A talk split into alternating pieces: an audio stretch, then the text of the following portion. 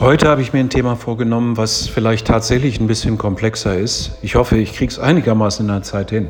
Und zwar geht es wieder darum, wie wir eigentlich mit Energien umgehen. Und ich möchte erstmal ein Beispiel aus dem normalen Leben herausziehen. Wenn ein Mensch äh, verlassen wird, wenn ein Mensch unter äh, einem extremen Schock steht, äh, wenn ihm etwas passiert ist, was sehr, sehr unangenehm ist, dann ist es in der Regel so, dass ja, man sagt, das Herz in die Hose rutscht und damit eine absolute Energielosigkeit dann vorhanden ist. Das heißt, äh, man liegt dann auf dem Sofa, futtert Pizza in sich rein und hat überhaupt keine Lust mehr, sich weiter zu bewegen. Wenn es zum Beispiel mit dem Job nicht geklappt hat oder wenn man gefeuert wird oder solche Themen.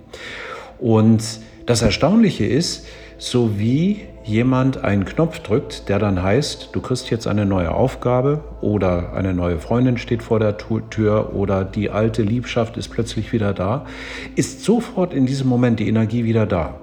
Und das finde ich doch ganz erstaunlich, dass dieses extreme Runterfahren der Energie, als ob man plötzlich leer wäre und dann dieses sofortige wieder umschalten, dass die Energie wieder 100% da ist oder vielleicht sogar ein bisschen mehr wie das denn eigentlich funktioniert.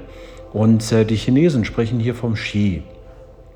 Neurobiologisch hat das Thema was mit elektrischen Impulsen zu tun und der Hormoneinstellung. Das heißt, Hormone gehen extrem nach unten, kein Dopamin mehr, das heißt, es geht in Richtung Depression.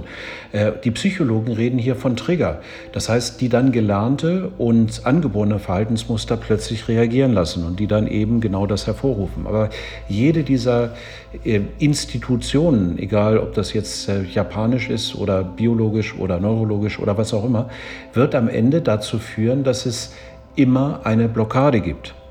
Und ich glaube, es geht uns eigentlich darum, dass wir lernen, dass dieses, ich nenne es jetzt mal Ski, einfach uns eine gleichmäßige und immer stabile Energie gibt und dass wir uns nicht so sehr belasten lassen von den Niederschlägen, das Wort passt schon ganz gut, von den Niederschlägen des Lebens.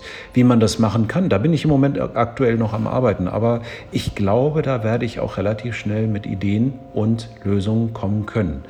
Auf jeden Fall, der erste Weg ist, diese inneren Blockaden, die sich aufbauen aufgrund dieses Schocks, den wir erhalten, die gilt es eben nicht mehr als Blockade zu sehen.